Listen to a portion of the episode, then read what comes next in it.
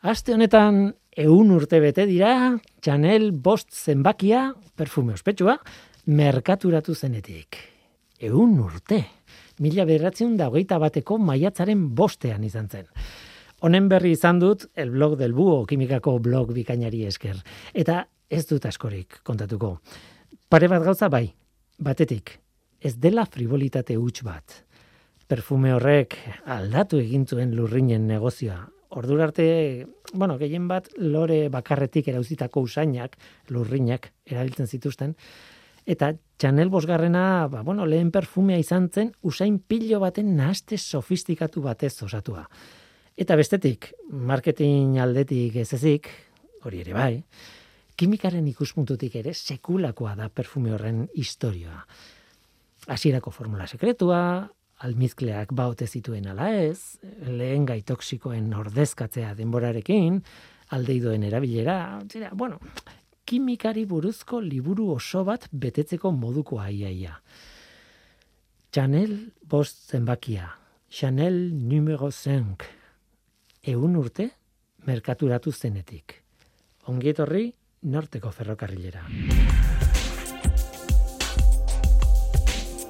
Euskadi Erratian, Norteko Ferrokarrila.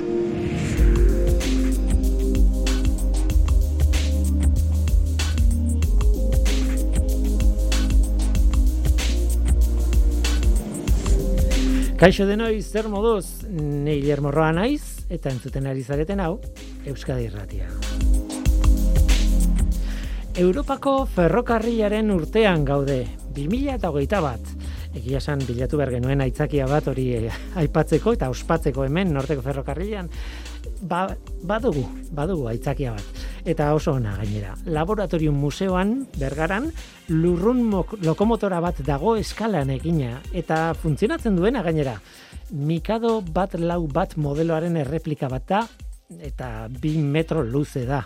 Mm, bi metro grabagailua hartu eta bertara joan gara egiletako batekin egotera, Jose Mari Rubiorekin, eta Rosa Errazkin museoko zuzendariarekin ere izan gara. Gainera, Kafe Luiar sarietako irabazle bat ere izango dugu gurekin. Norberaren tesian oinarritutako artikuluen saria, Ainara Sangroniz kimikariak irabazi du. Polimero jasangarriei buruzko ikerketa bat egin du tesian. Gurekin izango da gaur. Eta bukatzeko aste honetan disiplina askotako aditu talde batek COVID-19aren liburu zuria aurkeztu du.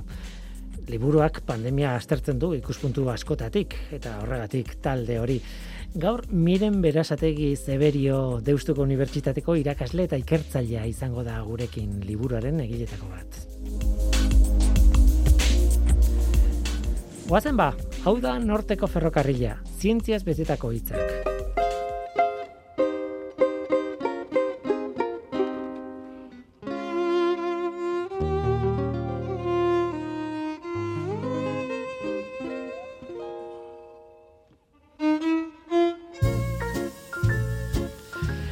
Balioa ematen aldiogu daukagunari. Segurasko ez merezi duen adina, behintzat ez. Euskal Herrian zientzia asko dago, eta zientzia asko egon da. Geure burua hartzen dugu iniziatibaz betetako jendetzat. Denetik egin dugu, aurrera egin dugu horri esker. Eta egia izan daiteke. Baina agian ez diogu begiratzen gure historiari benetako begiekin. Agian mitoak eta uste errazak hartuta ez dugu sentitzen garai bateko errealitatea esagutzeko premiarik.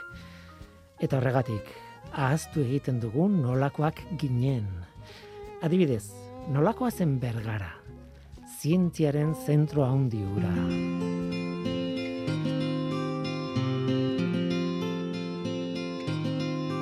Ba, honetan bezala, grabagailu hartu eta abiatu egin naiz eta toki berri batera, bueno, berria ez da, noski, baina etorri naiz norteko ferrokarrilantzako la grabagailuarekin berria da. Bergaran nago, laboratorium museoan, eta nirekin dut laborateiko, eh, laboratoriumeko Rosa Errazkin, kaixo Rosa. Kaixo, Eta badago arrazoi bat ni hemen egoteko, eta da aurten bueno, batetik aurten dela Europako ferrokarrilen urtea. Eta bestetik ba hemen laboratoriumen badagoela ikusgai lokomotora bat, lurrunezko tren baten lokomotora bat, eta lehenengo bagoi txori, e, bueno, e, egurrak eta eramaten dituna, edo ikatza eramaten duena, eta e, eskalan eginda, ez da maketa bat, nik maketa deitu diot behin da berriz, baina ez da maketa bat, baizik eta funtzionatzen duen eskalan egindako benetako lokomotora bat. Eta galdetu behar dizut, lehenengo lehenengo gauza arrosa da, e, men, e, noiz arte egongo da, ikusgai egongo den, e, nola etorri den honea. Bai, bai, ba, bueno, ba, printzipioz, ba, egileek, eh, ba, besteak beste, gaur hemen ditugunak, Felipe Uriarte eta Jose Mari Rubio, ba, bueno, musoarekin eh, kontaktuan edo jarri ziran, eta eh, ba, eskaintza hori egin zioten, ez? Doaintza edo mailegu baten eskaintza, eta, ba, bueno, printzipioz ikusgai dago, eh, iraunko, oza, modu iraunkorrian, eta eh, amarrurteko eh, mailegu bat da horrek esan nahi du, edo zeinek e, ikus dezakela urrengo amar urtetan, egongo dela hemen laboratorio museoan, beste itzaki bat, ja, musea polita da, baina beste itzaki bat da, ona etortzeko eta zerbait oso oso berezia izateko. Bai, bai, ba, mailegori egin zanean, justu hain zuzen ere energiari buruzko aldi baterako erakuskea bat e, inauguratu genuen, eta bete-betean sartzen zen, harreran sartu genuen, eta ikusi dugu, ba, etortzen den bisitari edo, edo nor, e, ikusi egiten duela, polita da gainera, eta zuk esan duzuna hasiera batean. Ez da maketa bat, baizik eta e, benetan funtzionatzen duen e, lurrun lokomotore bada. Mhm. Nola jakintzen nuen, honen berri, uh, bueno, nola enteatu zineten, ba, existitzen zela, ma, e, bueno, e, lokomotora hau. Ez, ba, esan dizudan bezala ba, e, pertsona hauek, e, ba, batez ere Felipe hasiera batean, Felipe Uriarte etorri izan museora, museoako ba, beste kontu batera, eta e, izten baite, ba, errege seminariko e, mekanikako instrumentu bat ikusi zitu ba, ikusi nuen, asko zekiela, ez? Da horrela seginan harreman batean ikusi zuen nere pasioa ere ezin eta beraiek e, egiten ari zian lurrun lokomotore hau erakutsi zidaten ta noski, ba bueno, bakizue dimentsio hauetako e, makinak ezin dira edonon gorde eta beraien aldetik proposatu intzieten ba, laboratoriumueko museoko kidei eta noski, ba, museoak hartu egin zuen, noski. Jose Mari Rubio, Kaixo. Kaixo, egunon. Zu egiletako bat zara, ez dakit zu nola aurkeztu e, egilea, lokomotora honen egilea, baina hori baino gehiago esan behar da, ze zuk honetan lan egin duzu mekanikoa zea, edo mantenimenduko mekanikoa izan zea, ez, bizitza osoan. Bai, bai, nik e, betik, e, bai eskolatik e, irten itzen ba, mekaniko izan naiz, lantegitan, eta betik ikidot buruan ba gauzak olako inventotxuak eta eh, asmua ba etxeko, ez?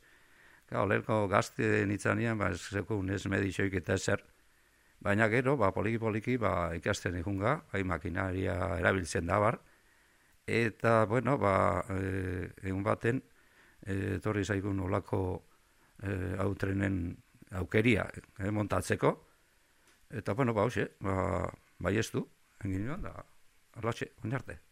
Historia polita du, ze, bueno, Mikado izena du, ez, e, modelo honek, Mikado egun da berrogeita bat, okerrez banago, baina Mikado izen horrekin eta zuk zeuk e, esan diazu, diseinu edo diseinu edo jatorriz, Japoniarra da? Bai, bai, izena Mikado nahi du esatia emperador. Orduan, bueno, horti dator ez dakit erok e, inzeben, makina hori o estatu batuetan, baina izena desde luego da ba hoxe, japoniarra. Horrek dauka e, e, ba, mikado bat lau bi uste dela, da nahi du esatia, nahi du esatia aurrian bat gero lau, osea, transmisioa daukenak, eta gero bi o atzian, ba, da, txoferan gainean. Alegia, zenbakiak ez direla bururatu zaien edo zer gauza, baizik eta esan nahi badauka eta adierazten du hain zizun ere e, transmisio modua nolakoa den. Bai, hola da, hola da. Da, bueno, ba, lehen esan dugu bezala, ba, aukera hori hartu ginuan, lehen gotan e, nik uste naban lan oso luzia izango litzakela, eta Felipe izan otzan, ba, bueno, hori pentsaban bia da. Torre ginean, e, alzazutik, eta gero Estebanek, e, piezak e, zaukanak, zantzozkun, e, ba, zazpi urte epea emoten zozkula hori montatzeko. Da, bueno, hainbestian, ba, bueno, tranquil, tranquil nahi Baina, garo, nik neuria, nik azte nahi zenian, ja hori, hori ez da urte eta erditxan, ba, montata zaun. Berez historia da, Estebanek egintuela hasierako txasisa, gurpilen zatia, eta e, zati bat eginda zeukan, ez? Eta berak ere planoak zitun. Bai, plano handi batzuk, ez da eskerrak horri, ba, guk eh, montajia, ba, errestu entzozkun, ez? E, ba, esateka baterako, ba, e, euneko laro eta mar piezak berak enjakua zan, eta gu, ba, azkenian, ba, tuberixa batzuk eta sisteman batzuk, ba, geure, geure aportazioa izan zan. Baina piezak e, berak ekarri zaban e, xadanak e, egin da, da guk, ba, azkenian montajia izan zan, guria pieza bakoitza eskuz eginda dago, pentsatzen dut, eta ba, denetik dago, baina gehiena izango da metala hemen.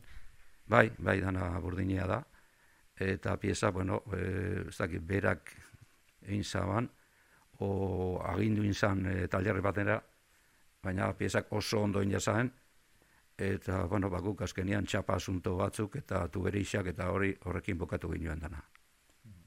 Horrelako trenak, bueno, esan behar da daukala, ba hori bi metro inguruko luzera, ez dakiz zehazki zen baden edo iristen den edo baina gutxi gora bera nik imaginatzen dut nire burua ondoan etzan da jarrita eta pixka bat luzeagoa da trena.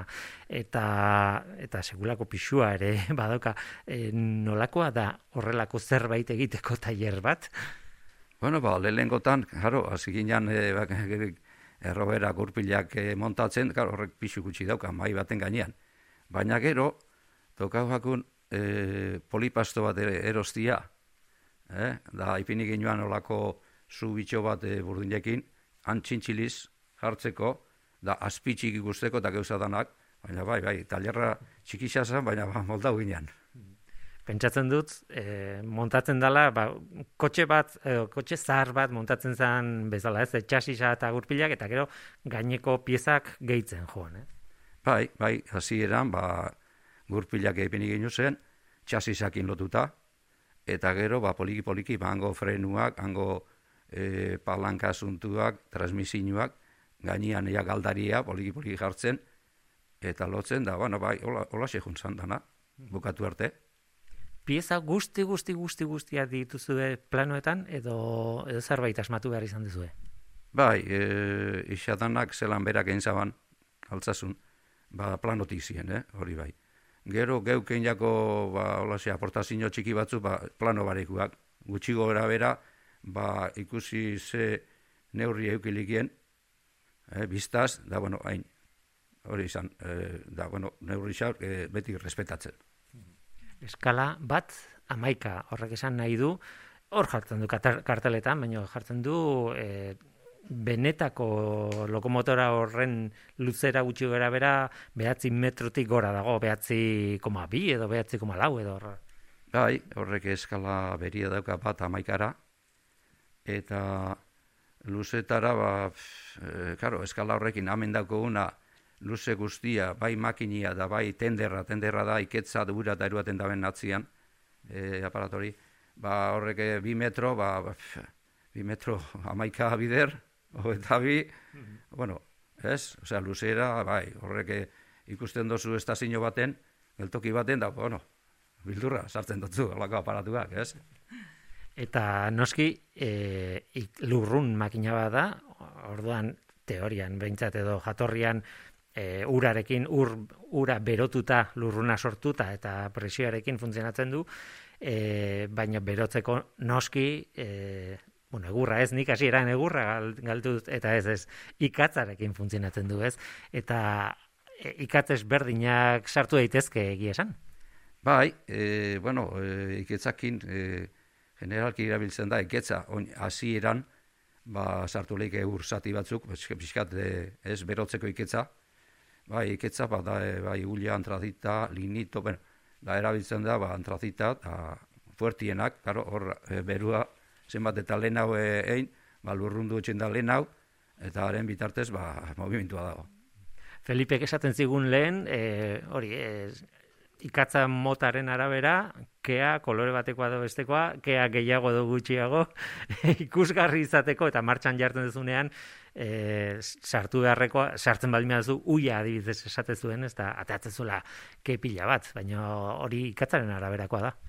Bai, bai, ze batzuk dauke komponente eh, ezberdinak eta batzuk gutxi hau, dake gixau, beste batzuk. Unikamente horri importantiena da e, kalorixak zenbat emoten daben, ez, kiloko bakoitza, ba, hori, energisa gehiago eukitzeko.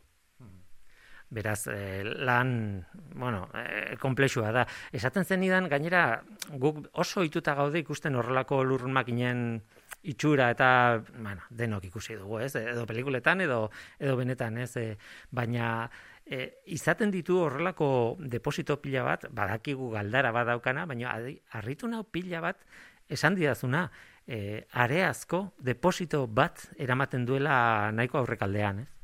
Bai, e, hori e, area erabiltzen da, ba, mm, railak, trenbidia, bustitza da honian, ba, aderentziak utxio dauka erroberak e, zeian, bordinekin. Eta orduan, ba, errobera eta e, trenbide artian, ba, da aparato bat botatzen dutzena araia alai horrek ba, betik e, e, errestu itxen dau movimentua, eh? aldapa txikixatien ian daula, ba, erabiltzen zan hori. Haren eros esaten dutzen e, aparato bat. Ha, hori juten zan, zera, makinan gainean, da zabaltzen zamen e, baixe, balbula batzuk, eta jauzen zan erroera eta trenbide artera. Gogoratu behar da gainera, e, trenak diseinatuta daude, e, oso ibilbide lauan joateko ja aldapa txiki batek ja bueno e, sekulako traba da. E, nik gogoratzen dudala e, azpeitiko tren museoko jendeak esaten zuen ez? Euneko aldapare baldin bada euneko bi edo handiagoa ja tren batek ez tren normal batek ezin dula igo. Ez ja behin euneko bitxi gora ba ja geusia oso zaila geratzen da.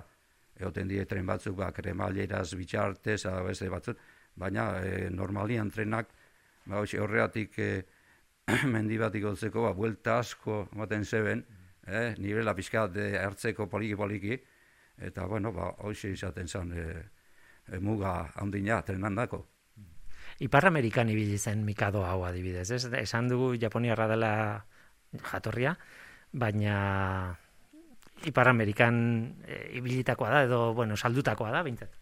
Bai, posible da, posible. Izena, desde lo, eh, Japonierra daka, baina nik uste dut eh, horrek eh, trenak estatu batuetan eh, egin ziela, bai. Rosak, baietz buruarekin. Bai, hala, erakusketa egin genuenean hori gogoratzen dut. Ameriketan e, merkatal edo gune, osea, kargak ez, e, e, garraiatzeko erabiltzen sala esan zen edaten, bai. Bai, bai, horrek asko erabili trena da leku askotan, ba, bueno, ikusten da ez pelikuletan, hori abantaila handitxe izan zala, ez? Ba, ba estian da bar, da, da bueno, ba, oin arte, oin ba, gauzak eh, aldatu indie, baina trena ondio jarraitzen da. Ikusi alduzu, eh, inoiz horrelako modelo bat eh, benetakoa martxan? E, neuk e, pelikuletan bai. Bestela, e, ez naiz goratzen, zeatik horrek antzinako, zea die, eta hemen ez dakite mila eta beratziun da, zezango da, irurogeixan, igual ja laga inzan, horlako makinak erabiltzen. Horda neri ez zaiztok hau. Eh? Baten bat, baten bat gelituko da munduan, edo, bueno, ez dakit, e, martxan edo, ez? E, Madriden uste da hola, holako e, ferixa, bueno, esposizioen bat, eta bada, eh, bada holako makinak, bai. Nola nahi ere, zuek, zuena, martxan jarri duzue, e, Felipe garritu bideo batzuk eta eta gainera gainean eseri eta eta indarra nahikoa dauka, claro, pertsona bate amateko eta askoz gehiago ez pentsatzen dut e, ez dakitzen bat bagoi izan zitaken atzean, baino luze luzea esan nahi dute pila bat arrastatzen zituela, ez? Bai, ni uste dut makina honek e, daukan potentziakin, ba, ez dakit, e, e, erabiltzen die e, olako Londresen da herri batzutan zirkuito batzuk eta orduan ba e, etortzen dan e, ba hoxe e, e, txoferra zatea e, baterako eta jentia ba, e, tiketxo batekin, e, juten jungo dia igual, bagoietan, jarri txaula saldizan gainean bezala, ba, igual berroi bat, berroi dragun, bai, bai, horrek indarra duka, bueno, mortala. Eh, ingelesak oso bereziak diak trenarekin, ez? Dia beraien pasioa eta, ua, dia friki hitza erabili behar baldin badan ikusteten galaterran trenekin erabili behar dela. Bueno, hemen e, zestoan be, badao, olako ziurkito bat, guk e, junkinanan e, esponitzera makinia, baina guria, guria e, pega badauka, luzeria, orduan e, zirkuitua zestoan kurbak oso itxisa dauzka, eta gure makinia luzera horrekin ba pasatzen da karreteran kamio handixak kurbetan. Ba, berdin pasatzeko. Orduan, euki ginoan, rogamentuen gainean, martxan, kosi duzun bezala, espoz Baina, kao, penia zan, han ez, ez ibiltzia. Baina, han, han zain makina txikitsu gauak, eta erbaten zeben, ba, xe, sortzi amar lagun. Egia esan bideak ikusi ditugu, ekarri dituzue oso politak dira gainea, e, es, bueno, erakusketa batean martxan jartzeko jartzen dituzue, ba, txirrendulariak erabiltzen duten rodilloen modukoa, ez, etxean entrenatzeko erabiltzen duten hori bezalakoa, baina trenari egokituta hor kontua da, Claro, toki itxi batean, gela batean egiten baduzu kez bete, beteko dela tokia, ez? Ezingo da e, barruan e, erakutsi. Bai, bai, barruan hori, zilik ez, keia e, lurruna daneakura, ez? Orduan, egin dugun e, bakoitzitean, izan da kanpuan, ez? Hori bai, mai baten ipini, da esan dozuna, errodamento gainean, ba, ibili da, martxan bezala, baina ez toi aurrera eta atzera, osea, bakarrik e, geldixan, eta hortxe prueba hortxe txen ginoan, ikitzakin, ba, zua, zua esaten da, e, fuego real.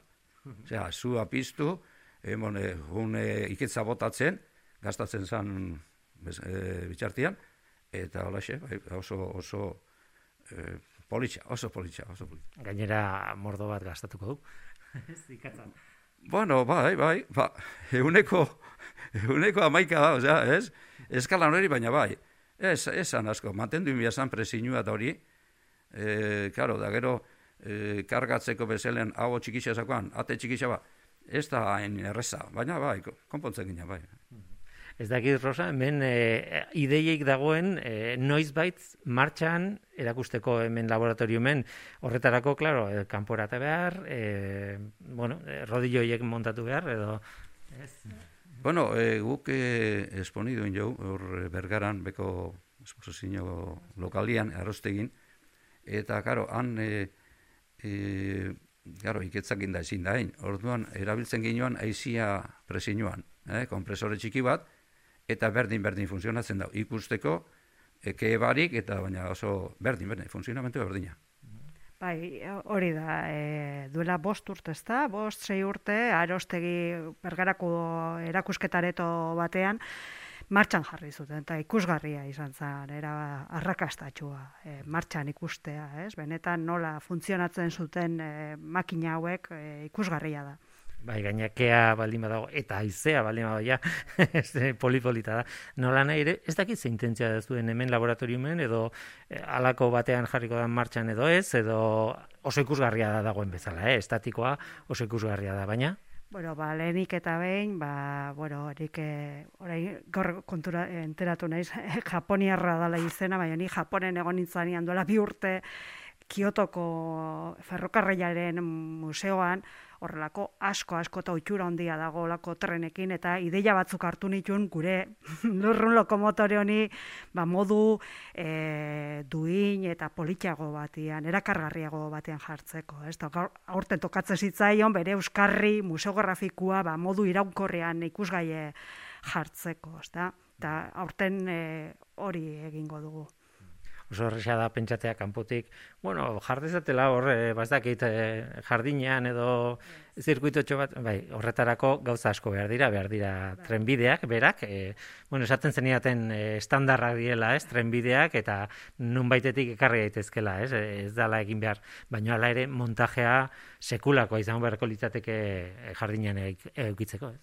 Bueno, gure asmoa e, izaten zan, bueno, izan zan, ez ginoan lortu, baina hor e, mergako e, ikastola patixuan, ba, zirkuitotxo bat ipini, kurba zabal-zabalak ja, da ikusteko bergako jentia, ba ikusteko, ez, da jentia bai bili gainean, da, baina, karo, hango trenbide asko biazien, da kurbak, eta azgenian, e, e, esan lortu zer.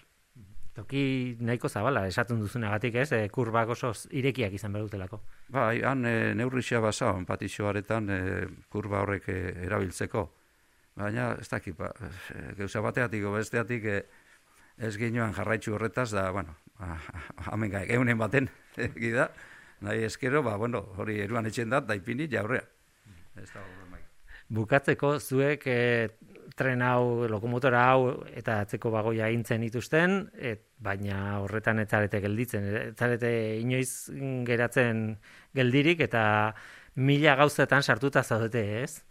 Bai, ba, hori bukatu genionean, ba, bueno, ba, beste zeo zer, e, gentia zela daketxean, ibiltzen gazela olako gauzetan, ba, bialtzen dazku e, bideo batzuk, e, interneten hau ikusi dut eta bar da, ba, alaxen, e, hombre, ba, hau, aberretzen dugun, da, hurringo izan zen, ba, turrianoko, toledoko hori ez, ura ere jasotzeko errekatik e, e, jauregira, eta, bueno, ikusi nabanean, ba, bueno, egin eurrezko zea da, eta, Uh, ahora be, buru uste handitza, eh? ikusi errezada da politxa, baina gero, gero pratikara, eta lortu ginoan, da ginoan hemen e, ikusten, e, zeian, lauratu ditua. Bai, hori da, bai, ikusten zuen bezala musuaren lagun garrantzitsua dira pertsona hauek jakituria handikuak eta egia da e, urtean behin edo ba, laborategira ba, pergarako umeak eta gazteak ekartzen ditugu ba, e, batez ere hori emeretzi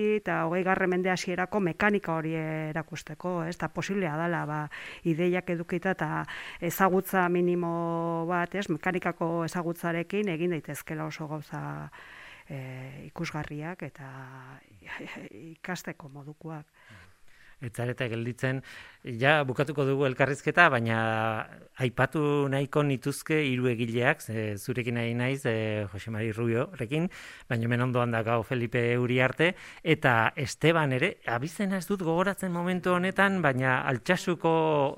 E, Zornoza, Zornoza, Esteban Zornoza da, bai, lehengo asmausabana trenan e, pieza isadanak, eta haren ideia ba, guri pasazuzkun baina Esteban da bai.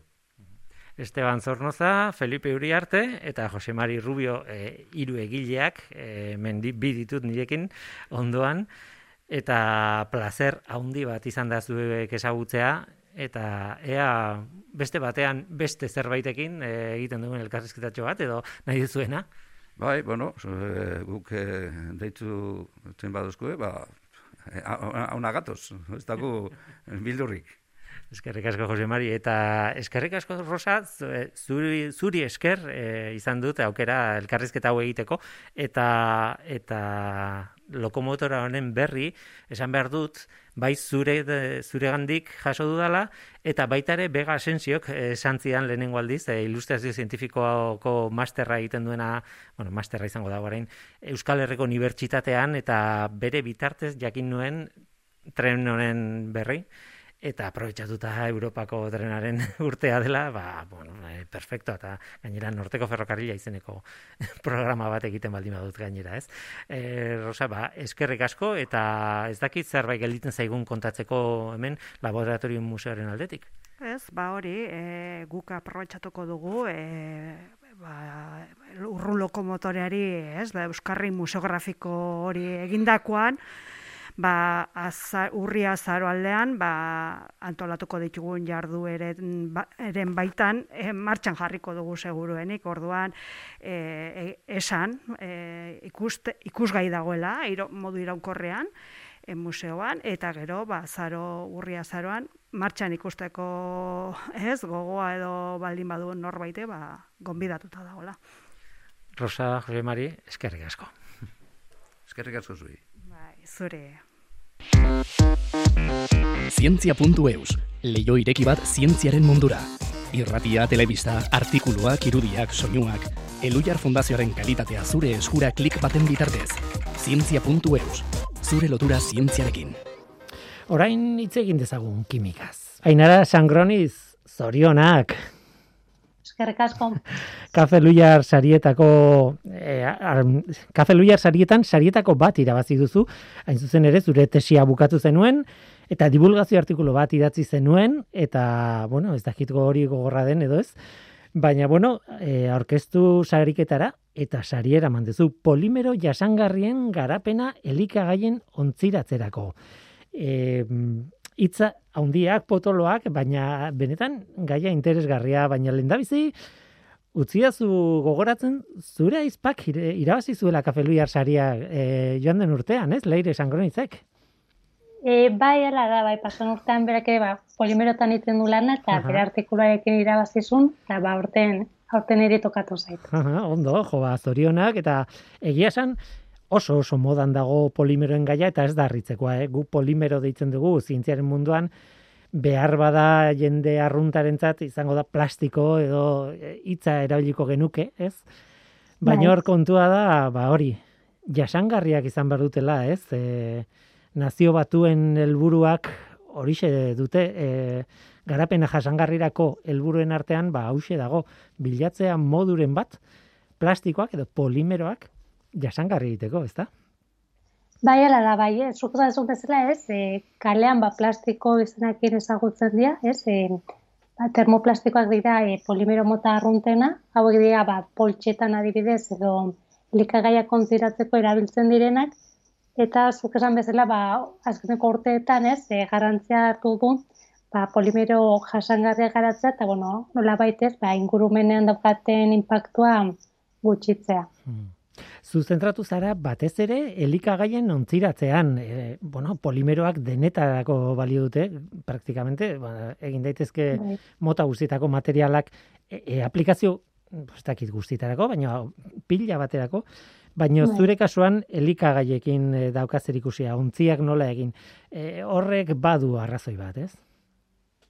E, bai, bueno, egia esan ez, e, badakigun bezala e, plastikozko ontziek, ba, bueno, arazo handia suposatzen dute gaur egunez, ba, behin erabilita gero e, ba, zabar, zabar kantitatea handia sortzen da, batzutan, ba, zaborruzen gestia ez da egokia, hmm. eta ba, konola bai zaiatu gea, e, ba, bidorretan ez, ba, beste estrategia bat bilatzen, ba, konpontzeko. Han, hmm. batezean, e, bi estrategia erabilitugu, e, alde batetik polimero biodegradagarriak garatzea. Hauek dira, ba, baldintza gokitan, biomasa, ura eta horrelako sustantziak eh, degradatzez, degradatuz lortzen direna. Uh Beraz, ba, ez da ondakinik sortzen, baina ba, dituzte ere baita zenbait ezabantaia, ez? da, ba, normalean, ez diala egokiak e, ontziratzen erabiltzeko. Ba, bai, e, auskorrak direlako, edo gaza, ba, dibidez, oksigena edo ura, e, pasatzen usten dutelako. Eta beraz, ba, ezin ditugu elikagaiak e, eragokean manten. Hori da, azken batean, oso importantea da, e, elikagaiak edo janaria gordetzeko ontzietan, ez da plastiko bat jartzea eta listo. E, hori, e, esi bat izan behar du, baina izan behar du modu batekoa, beti pasatuko dira molekula batzuk aurrea eta atzerak, baina e, pasatu behar dira, pasatu behar direnak, hain zuzen ere, ez, kontserbaziorako. Bai, hori da, azkenean, e, ba, elikagai motaren arabera, ez, ba, baldintza desberdinak bete behar ditu materiala, eta esaterako, ba, dipidez, mm, aragi gorriaren kasuan, ba, oksigenoa pasatzea behar, ez, ze bestela, ba, kolore mm. gorria galdu egiten dut, eta marroiska jartzen da. Mm aldiz gantzak baditugu, hobeto da oksigena ez bada pasatzen, ze bestela oksidatu egiten dira eta horiek ba zapore desegoki ematen diote.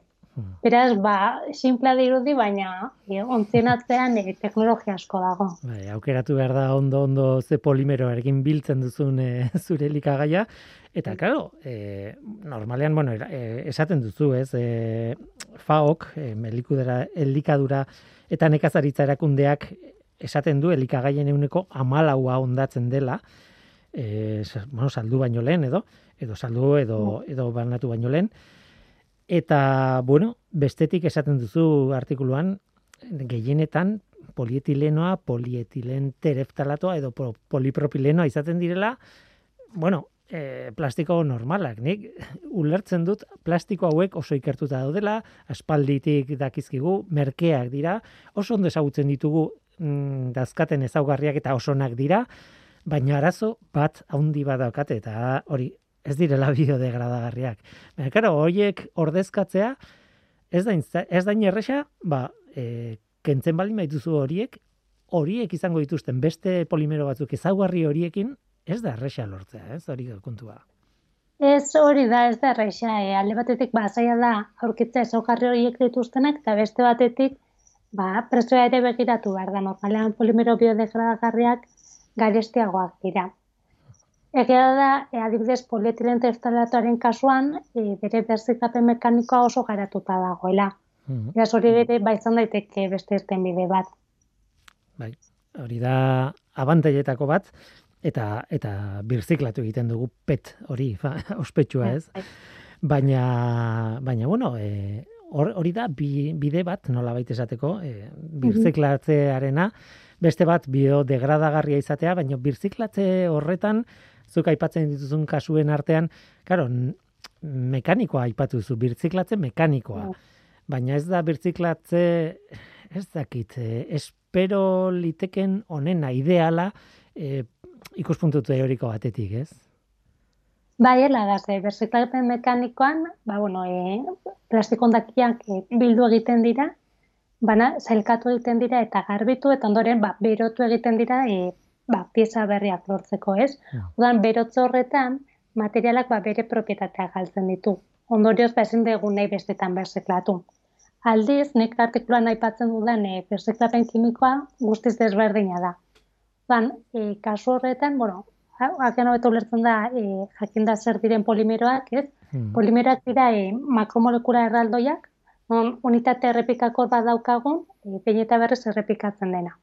Ba, esaterako, adibide bat jarrita, ba, klipa unitate errepikakorra bada, klip bat beste batekin lotuz, lortzen dugun e, klip katea izango litzateke polimero.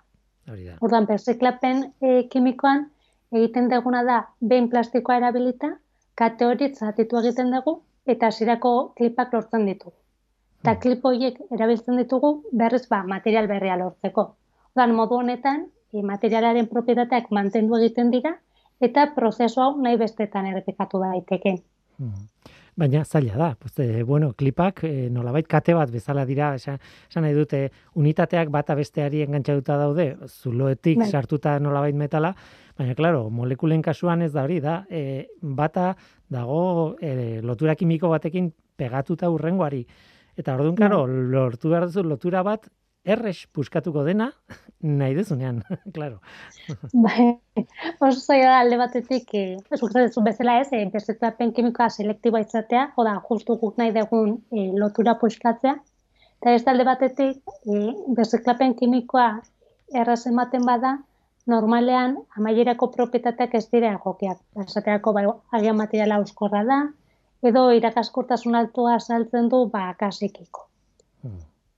Ba, hor dago e, gauza ez, nola lortu material bat, aldi berean erraz birziklatzea, baina beste alde batetik izatea propietate fisiko egokiak ez, ba, ontziratzean erabiltzeko. Mhm. Zuk artikuluan deskribatzen dituzu adibidez, eh, bueno, hainbat eh, eh, polimero, eh, gamma butirolaktonak, eh, Bai. politransexahidroftalmida, ez dut ondo esan, baina eh, dia oso oso polimero bereziak, eh, oxigeno baten bitarteko lotura batzuk dituztenak hortik peuskatu daitekenak, eta abar, eta bueno, oso bereziak, ez, ez gara sartuko kimika zehatzean, ze, bueno, eh, honek eh, behar bada e, artikulua idatzia paperean erresagoa da ikusteko Bai. nolakoak diren, ez? Baina baina nola nahi ere horrek esan nahi du oso gauza espezifikoak egin behar dituzuela jo, ba, e, birziklapen kimiko hori lortu alizateko. Edozein eh, polietileno bat adibidez, ia ezinezkoa da hor buelta hori ematea adibidez, ez? Bai, hori da, azkenean, e, hor artikuluan aipatzen dituan e, polimeroak ba, oso bereziak dira. Esan beharra dago ere, ba, beraien desabantaia dela, ba, momentuz oso garestiak direla, baina ba, hori zaila da aurkitzea e, material egoki bat, ba, erraz kimikoki berziklatu daitekeena. Otxaropena duzu, etorkizunean lortuko dugula e, birziklapen kimikoa, polimeretan. Ba, nik uste baiez, ja, gaur egun erabiltzen da, adibidez, e, nailon zeiaren kasuan, poliamidaren kasuan, Mhm. E, baina, bueno, niretzat erronka dago, ba, ekonomikoki e, errentagarria izatea. Eta gero ere, ba, esan beharra dago, ba, bai, polimero biodegradagarriak zein kimikoki berziklagarriak, ba, bueno, e, gai izango dira zati bat ordezkatzeko, ez? Gaur egun merkatuan erabiltzen ditugun beste material batzuk ordezkatzeko, baina ez guztiak. Hmm. Jende pila bat, ari da, hau ikertzen, pentsatzen dut, ez? Esan dute, e, kimikariak bai. daude, e, bueno, hau da, erronka handienetako bat, ez, polimeroen munduan. Bai, hori da, e, azkeneko urteetan, ez, e, ba, lan handia egiten ari gara, e, ba, nola bait, polimero jasangarriak lortzeko helburuarekin, Ja, bueno, gero ere aipatu beharra dago, ba, askotan ez, agertzen dira argazkiak, ba, mendietan edo ondartzetan nola agertzen diren e, plastikozko ondakinak, baina, bueno, kontutan izan behar dugu ere, ba, guk ere ba, ondo jokatu behar degula ez, eta ondakinak ba, ez bota edo zein lekutan ez. Hori da. Hainbat frente irekita daude kontu horrekin, ez? Nola jaso, nola sailkatu, nola e, bueno, itxasura, ez itxasuratzea, adibidez, edo, bueno, nola saiestea degradatzea, de, degradazioa, ba ez dakit, e, e, argiarekin edo azido batekin edo edo zer gauzak degradatzen du polimeroa eta mikroplastiko ospetsuak sortzen dira eta hori ez gertatzeko nola jokatu behar dugu, ez? Ez du ematen erresa, ez?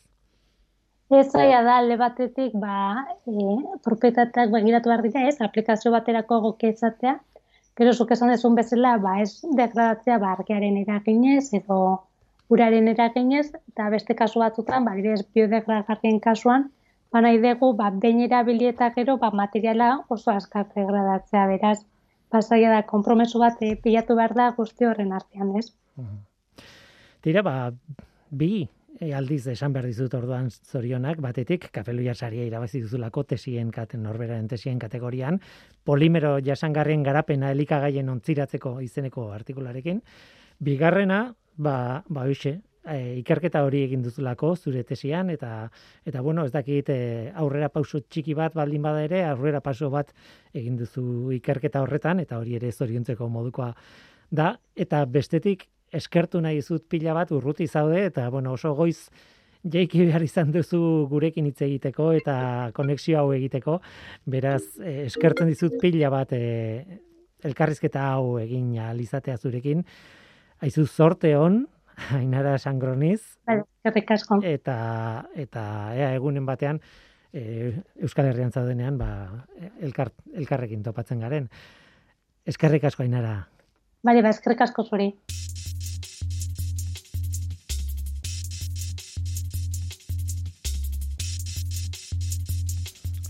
Aditu talde handi batek COVIDaren liburu zuria aurkeztu du argi dago pandemiari mota guztietako begiekin begiratu hartzaiola, ez? Eta zientziaren begiekin noski baietz begiratu hartzaio, baina ez zientziaren begiekin bakarrik, mota guztietako begiekin begiratu hartzaio. Eta hori da liburu zuri honetan egin dutena gutxi gara bera.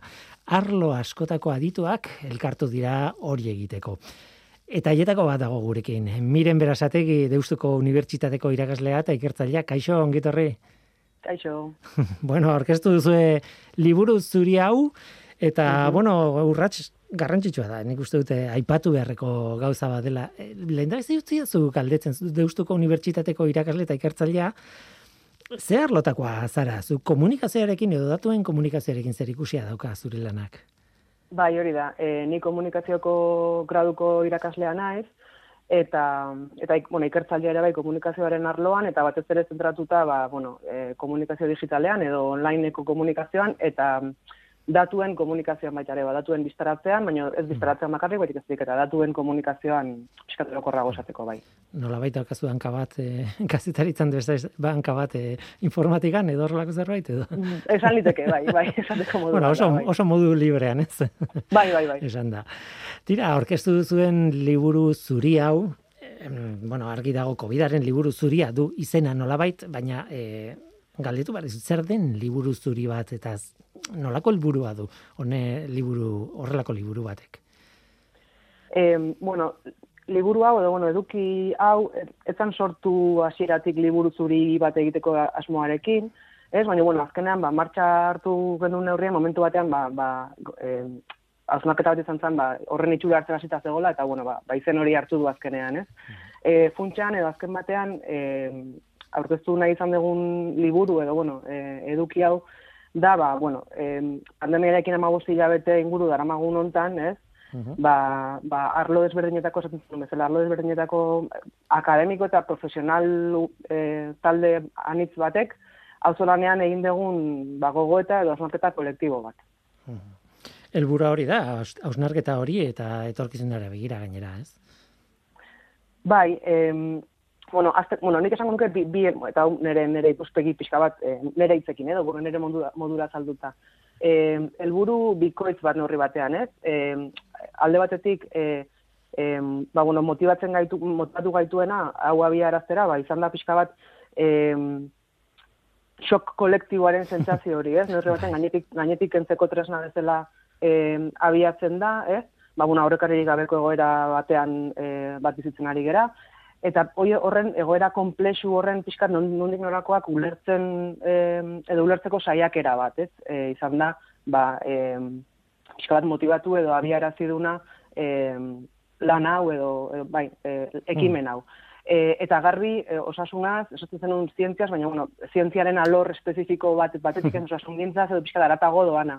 E, garbi ikusi dugu, ba, bueno, e, ez bakarrik alor asko eh, alor eragina izan dula pandemia, baizik eta eh, ia guztietan, ez? Orduan, ba, bueno, ikusten genuen behar hori baita ere pixka bat begirada eh, altxa eta eta zabaltzeko pixka bat alor gehiagotara, ez? Hmm. Hori batetik, eta gero bestetik eh, horren eh, ondorio bezala edo, edo pixkat eh, ikuspegi eh, produktibo edo sortzaileago batetik begiratuta baita ere, hausnarketa hori edo guk egindako lanketa, lanketa hori, ba nolabait plazaratzea baita ere, ez? E, el, eztabaida hori mai gainean jartzea edo elkarrizketa eh eraikitzaile bat abiaraztea baita ere ba ba jendartean, ezta? Ta bueno, hortarako abia puntu gisa besterik ez aurkezten da eh liburu zuri hau. Eh aurkezten dugu bentzat helburu horrekin, eh bueno, kolektiboki lantzeko gauza izan geran proposamen zehat batzuk eh mai gainean jarrita, ez? Ba bueno, E, batetik, kresialdi ontatik, orentxe daukagun ontatik, al, alik eta ondoen atera gaite zen, Baina baita ere, eta aztu gabe, ba, e, etorkizunez zain urbilean, e, etorriko zaizkigun beste krisialdi batzuei ere, ba, bueno, e, hobeto aurre egiteko e, tresna edo, edo bintzat, e, lan hori eginda eukitze, eukitze aldera. Ez, ordu, bueno, e, zirriborro gisa ulertu daiteke aurkezten dugu noski, eta, eta utxuneak ere gelditu zaizkigu, baina ez ditugu nahi izango genituzken alor guztiak e, landu azkenean, ordu, ma, bueno, espero dugu baita ere, aberazten jun, jungo dela e, demorarekin. Hmm, hori da, e, taldea handia zaudete egileen artean edo, bueno, ez dakit, egile, sinatzaile nola esan, baina, bueno, niretzako taldekide e, asko zarete eta denok e, parte hartu duzu, e, okerrebanago berrogeitik gora, ez, e, lagun. Bai. Eta bai. pentsatzen dut, e, bueno, e, Hugo Maiorrek zea parte hartzea handia hartu dula edo nolabait bere, jo, guretzat, figura ikusgarria hori da, baina horren azpian zaudete jende pilo bat eta esandakoa, arlo guztitakoak, bueno, guztitakoak. Bai, bai, bueno, esaten dezuna, ez? E, ba, bai, Hugo Maior eta e, Oier, Ateka, bueno, bien pixkat, e, arteko gogoeta edo osarketa batetik, e, ez da bai da gune horiek, ez? E, oien faltatik e, abia drazten da hau, eta demorarekin, ba, ba jundira, e, kartzen e, proiektura, ba, ba, talde anitz eta multidisciplinar bat sortu arte esan duzun bezala, o parte hartzaile multzo anitz eta multidisciplinar bat, ez? Bai, e, izen abizenak eta aurpegia jartzeko, jartzeko, bueno, jartzeko jartzen adozu, e, baina, bueno, askoz gehiago esku hartu dute baita ere. Hmm. Eta hoien artean aurkitzen dira, ba, osasun publikoa, hezkuntza, komunikazioa, medikuntza, biologia, psikologia, ekonomia, soziologia, zuzen bidea gizarte lana eta abar, e, et, alorretako, ba, bai profesionalak, ikerlariak, irakasleak eta ikasleak ere bai, ez? Orduan, ba, bueno, e, talde talde oso anitza, oso anitza da eta gustatzen zait baita ere azpimarratzea e, genero arteko banaketa, ez? E, 44 hoietatik eh 24 emakumezkoak dira eta beste 20 gizonezkoak. Orduan, bueno, uh -huh astapenetan e, e, oierratekak e, moderatutako mai inguru batean aipatzen zuten, ba, bueno, lau, lau gizon eixeri ziren mai inguruan ez, e, ez bate ukitzera, piskatonen abia puntu izan zen edo lehen pauso batean, zerratzen zuten, jo, em, etzineten gure lehenengo aukera ez, lau gizon hauek, e, emakumezkoak egoteko saiakera ere egin izan dugu, baino bitxia izan da nola e, askok, e, atea joditu jodiegun emakume askok ez ezkoa eman diguten, ez? Hmm. Bueno, nik esango nuke bitxia dela. E, pandemia honek esan den baitare aldoraskotan eragina izan dula, eta e, zeinek eta nola utzi dion zer eta nola egiteari e, ba, bueno, hortan ere eragina izan du, eh? Mm ba, bueno, adibidez, adibidez jartzeagatik ez, ba, ikerketaren munduan emakumezkoen e, produkzioa bereziki jetxi da e, gara jontan, ez, ba, produkzio e, zientifikoa nahi esan, eh? edo, edo akademikoa. Orduan, ba, bueno, ez da harritzekoa, ba, e, abenduan, ez, ba, lehenengotako mai ingurua dukizuten e, garaian, ba, emakume asko ez egotea, ba, beste lanetan hariko zirelako seguruena, e, honetan e, jartzeko prest, ez? edo jartzeko moduan. Hmm. Berriz, ba, bueno, ba, lan honetan edo, edo planteamendu honekin, ba, ba, lan egiteko moduagatik eta, eta gero pasako gara nahi badezu antolak eta napiskat nola, nola egin dugun aipatzera, ba, em, albidetu egin du, ez, edo posible, posible egin du, ba, ba dedikazio maila desberdinekin ere e, anistasun hori e, mantentzea, ez, orduan, ba, bueno, uste hori ere lor, norbetan lorpen bat badala. Mm, bada, bai, bada. E, ia denborari gabe gelditu gara, mm -hmm. nahiko, nahiko azkar joan zaigu sentitzen dut, bai. baina bai gustatuko litzaiake begirada bat botatzea, no, nola antoratu zaret eta nola indezue lan libura osatzeko?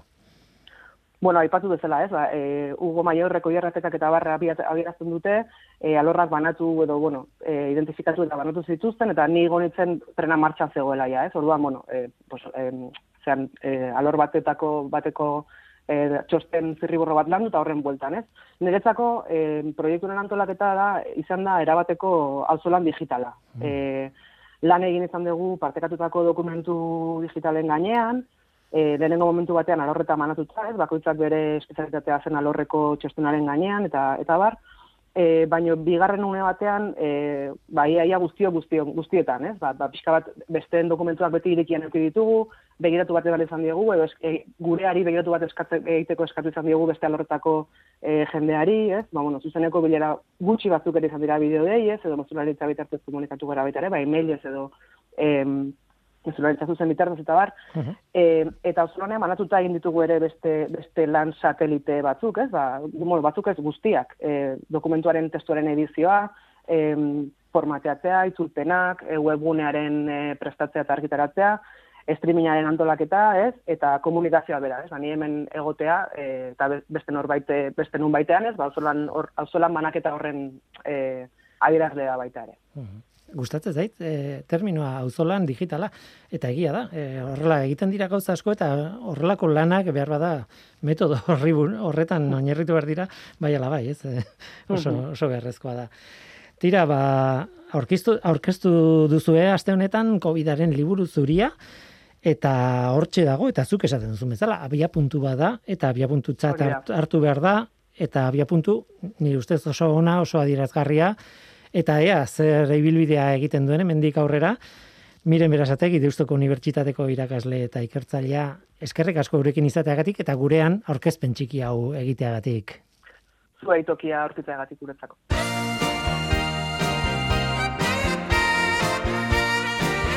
Onaino gaurko saioa gurekin gaur, Rosa Errazkin, Jose Mari Rubio, Ainara Sankroniz eta Miren Berazategi laurei eskerrik asko. Eta baita zuri ere entzule, badakizu, gu hemen gaude. Norteko, abildua, eitb.eus. Gaur teknikaria Mikel Olazabal izan da eta mikroen aurrean ni Guillermo Roa, eluiar zientzia taldearen izenean. Datorren astean gehiago, ordura arte ondo izan. Agur!